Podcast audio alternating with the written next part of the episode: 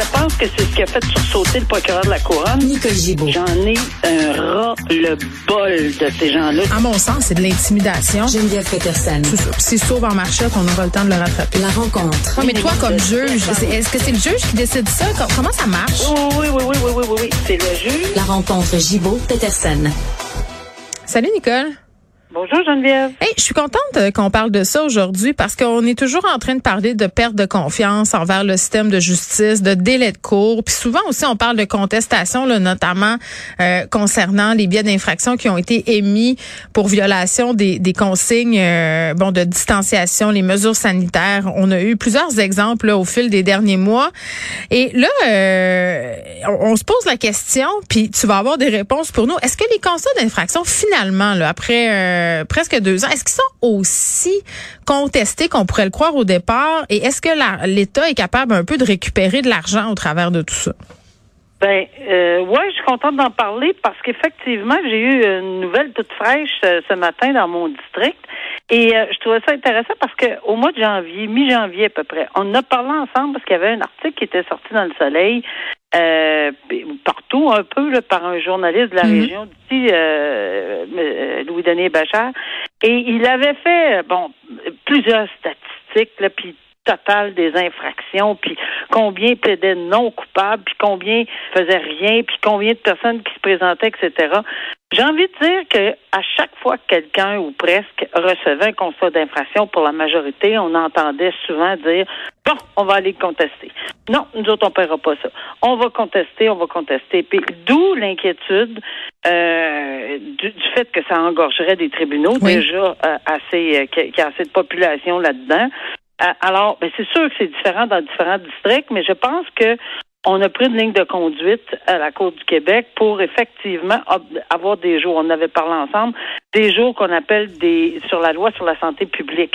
Euh, on réserve ces journées-là. Oui, il y a des procès contestés, mais dès qu'on soulève la charte ou la liberté, puis je veux pas, puis j'avais le droit, puis c'est c'est la charte. Fait que c'est des journées où on priorise des dossiers qui sont en lien avec les bris de mesures sanitaires, les, les tickets, Oui. etc. là. OK. sur la loi sur la santé publique. Puis en fait, on fait on fait plus que prioriser. Je pense que en tout cas pour pour ce que je connais dans mon district, c'est puis je pense que c'est partout comme ça là, ce qu'on me dit là. Mm. Euh, on priorise pas juste des journées, on en euh, on cible des journées que- qu'on appelle pour les billets là, sur la santé.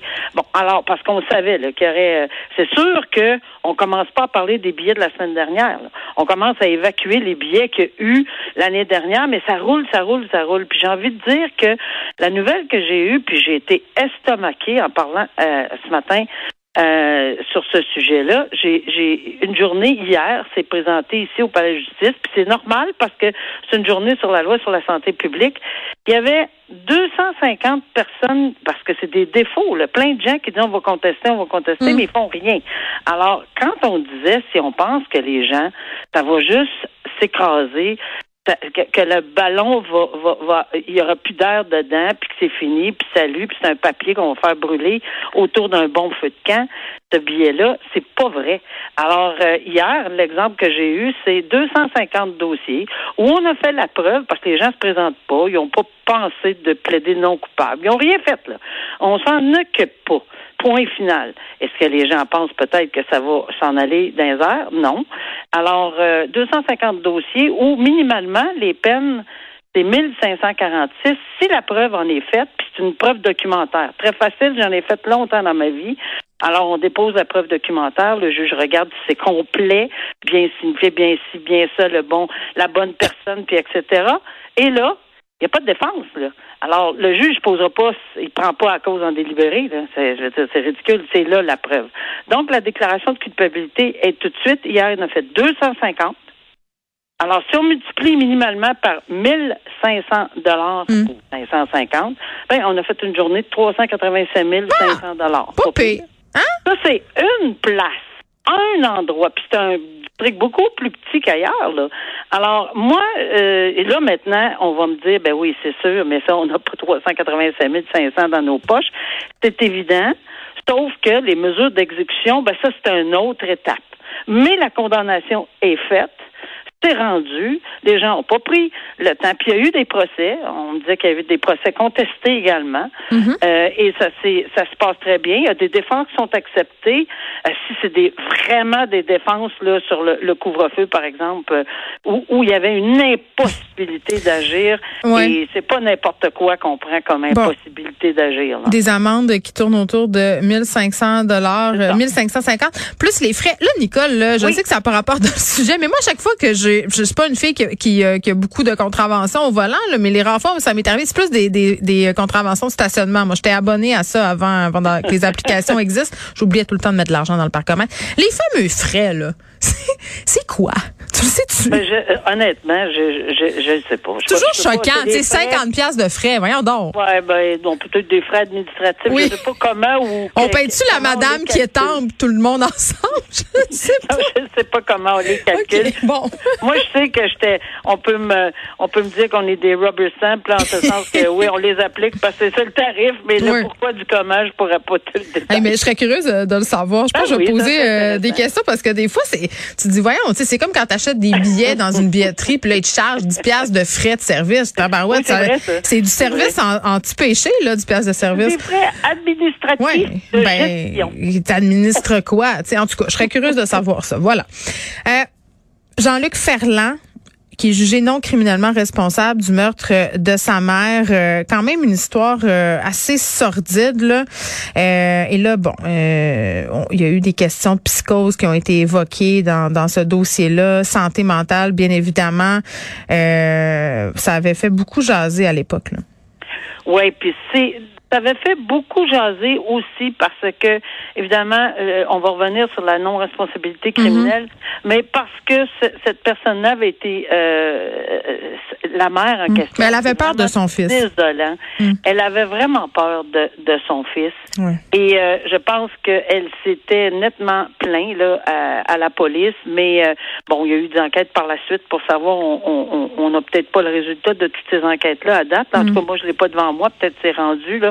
Mais euh, on, avait tout simplement dit, écoutez, il n'y a pas de menace directe, etc. Alors que on sent dans son discours, en tout cas c'est ce qui avait été rapporté à l'époque, qu'elle craignait vraiment pour son fils mais que parce qu'il n'y avait pas de propos euh, verbaux, un, un, un, quelque chose de dit verbalement, je vais te tuer ou la menace, quelque chose, ben la crainte euh, semblait pas être suffisante pour agir. Malheureusement, quelques heures après, ou dans la même journée, euh, son fils qu'elle avait pris en charge parce qu'il y avait vraiment des problèmes de santé mentale et elle le savait.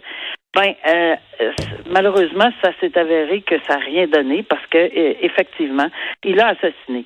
Alors, euh, mais c'est sûr qu'il est non criminellement responsable. Ça, selon toute vraisemblance, avec la couronne de la défense des experts, ouais. clairement, cette personne-là était non responsable. Mais on ajoute quelque chose d'intéressant, c'est que on demande qu'il soit déclaré euh, délinquant à haut risque. Et un, délinquant, un délinquant à haut risque, c'est vraiment une mesure d'exception. On a le délinquant dangereux, délinquant contrôlé, mais le délinquant à haut risque, la grande différence, c'est que normalement, pour un cas de non-responsabilité criminelle, on l'envoie à, la, à l'hôpital. Et évidemment, il est détenu à l'hôpital psychiatrique. Mm. Euh, et c'est la commission euh, des, qui, qui s'occupe de ces gens-là euh, pour savoir si oui ou non ils vont s'améliorer, quand ils vont sortir, quand pourront-ils prendre liberté, etc., etc. Or, quand tu es déclaré délinquant à haut risque, ce n'est plus dans le cadre des décisions de la commission comme telle. C'est vraiment, faut s'adresser, c'est là qui est euh, un autre filet de sécurité encore plus fort, là. C'est que, pas parce que la commission fait pas son travail, mais c'est juste parce que là, c'est vraiment le plus haut des plus hauts, là. Il faut s'adresser à la Cour supérieure, puis il faut faire une démonstration de tout ça. Puis euh, c'est vraiment très touché, si on me permet l'expression, là, comme, euh, comme décision à rendre. Puis c'est très peu fréquent. Alors, dans les circonstances ici, là, c'est, seulement un juge de la Cour supérieure qui pourrait revenir sur une décision. Tu sais, des fois, on entend, ben, la commission l'a remis en liberté euh, à, à, moitié de, de, après six mois ou après deux ans ou après trois ans, médicamenté, il n'y a presque pas de risque, mais c'est toujours le risque pour la société. Mais ici, ça sera vraiment une décision, non pas de la commission, mais de la Cour supérieure. Pardon. Euh, parlant de risque pour la société, Nicole, on se parle d'un homme, Pierre Dion, là, qui est accusé d'avoir proféré des menaces euh, bon, euh, de mort, menaces de lésion aussi envers François Legault, envers d'autres membres du Parlement aussi, là, des menaces qui auraient été proférées pendant la deuxième vague, la pandémie. Et on en a souvent vu des causes comme ça, Nicole, où les personnes arrivaient en cours puis disaient, hey, pour vrai, j'ai jamais, j'aurais jamais passé à l'acte, j'ai, j'ai dit des choses comme ça dans un moment d'emportement, j'avais bu de l'alcool, c'est toutes les excuses sont bonnes là. Dans le cas de cet homme-là, Pierre Dion, euh, qui fait face quand même à des accusations très graves là, euh, il en est conscient de la gravité de ces menaces et il persiste et signe pendant son procès. Il persiste et signe. Euh, il dérange beaucoup, d'après ce que je lis comme dans, dans, dans le journal, euh, au point où le juge est obligé d'intervenir, puis je le comprends tellement. Là. Euh, il prend la parole, bon, il interrompt, etc. Hum. Et, euh, il intimide des journalistes aussi. Oui, il insulte les journalistes, le doigt d'honneur, ça, ça, ça, finit plus, là. Ça, n'en finit plus. Le problème ici, c'est qu'il faut comprendre que, que, il faut que lui comprenne euh, qu'il est dans un procès criminel, qu'il y a une preuve que la couronne va faire, qu'il l'aime, qu'il l'aime pas la preuve, là, il va falloir qu'il l'écoute. C'est tout. C'est, juste pas compliqué, là, mais le juge, j'imagine, doit être exaspéré de lui dire ben, c'est assez, là, laisser les choses se faire. Et ce que je trouve un peu désolant et que je lisais, je, je peux pas croire que, que, que j'ai lu ça, là. Maître Baudouin, son procureur, a menacé de remettre sa carte de membre du barreau si son client devait être reconnu coupable. Hein? Ben là, j'ai un petit peu de la difficulté. Mais parce que quand tu es membre du barreau et que tu plaides des causes, ben ça va de soi que peut-être que tu vas en perdre, puis peut-être que tu vas en gagner. J'ai pas tellement compris pourquoi on, on, euh, l'avocat aurait dit ce genre de phrase. Ben, puis si le juge, tu t'en sacs-tu, leur mets là ta carte qu'on en finisse? Complètement. Je complètement. Ça nous passe 100 000 par-dessus la tête. Bye bye, maître Baudin. Non, mais je, je, je, ne comprends pas si c'est le cas. Là. Je, ne mets pas en doute du tout ce que le ce que le, journaliste euh, rapporte. oui. rapporte, oui, c'est ça. Mais euh, c'est un peu euh, anodin. Bon, ben, c'est comme un, tu sais, ben, j'ai pas gagné, mais je joue plus d'abord. Mais c'est parce que être avocat, il y a deux côtés, là.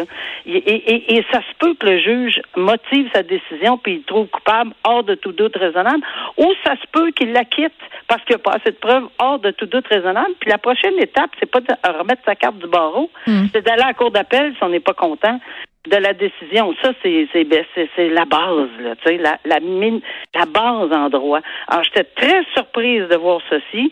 Et laissez, laissez le tribunal, laissez la couronne, laissez la faites, faites-en une défense. Mais ce n'est pas à crier, à hmm. menacer de mettre ta carte de barreau dans les poubelles ou à l'acheter qu'on arrive à une décision. Ça se peut qu'il soit acquitté aussi, mais ça ne sera pas à cause de ça. Ça, je peux vous le garantir. Il n'y a pas un juge qui va prendre ça comme menace, dire Oh ben non, je peux pas y faire perdre sa carte du barreau parce qu'il m'a. Voyons, ça ne tient pas la route. Bon, on reste euh, dans, dans ces procès qu'on a vu trop souvent, là, les parents qui sont anti-vaccins, qui sont réchir en cours. Et c'est intéressant, cette histoire-là, Nicole. C'est un père non vacciné qui pourra retrouver, si on veut, l'accès à son fils parce que la situation épidémiologique a changé. Oui, et, et ce juge-là, on avait parlé ensemble. Oui. oui, on avait levé, on avait évidemment enlevé les droits d'accès parce qu'il y avait un contexte très particulier avant Noël. On le sait tout, on s'est fait euh, enlever Noël, on s'est fait ci, on s'est fait ci. On ils nous l'ont volé, ils nous l'ont pris. ils ont tout volé. Là. Alors, on sait qu'on était dans un contexte particulier. Hmm. On sait qu'on était euh, pas du tout dans, dans, les mêmes statistiques au niveau des des, euh, des infections puis la montée fulgurante. Bon, tout ça dit là, c'est la science. Ça. Et le tribunal, toutes les décisions en cours supérieure que j'ai vues et entendu parler à date, ce sont tous basés sur la science et l'intérêt des enfants. Et s'il y a une évolution, ben c'est là que le tribunal évolue également.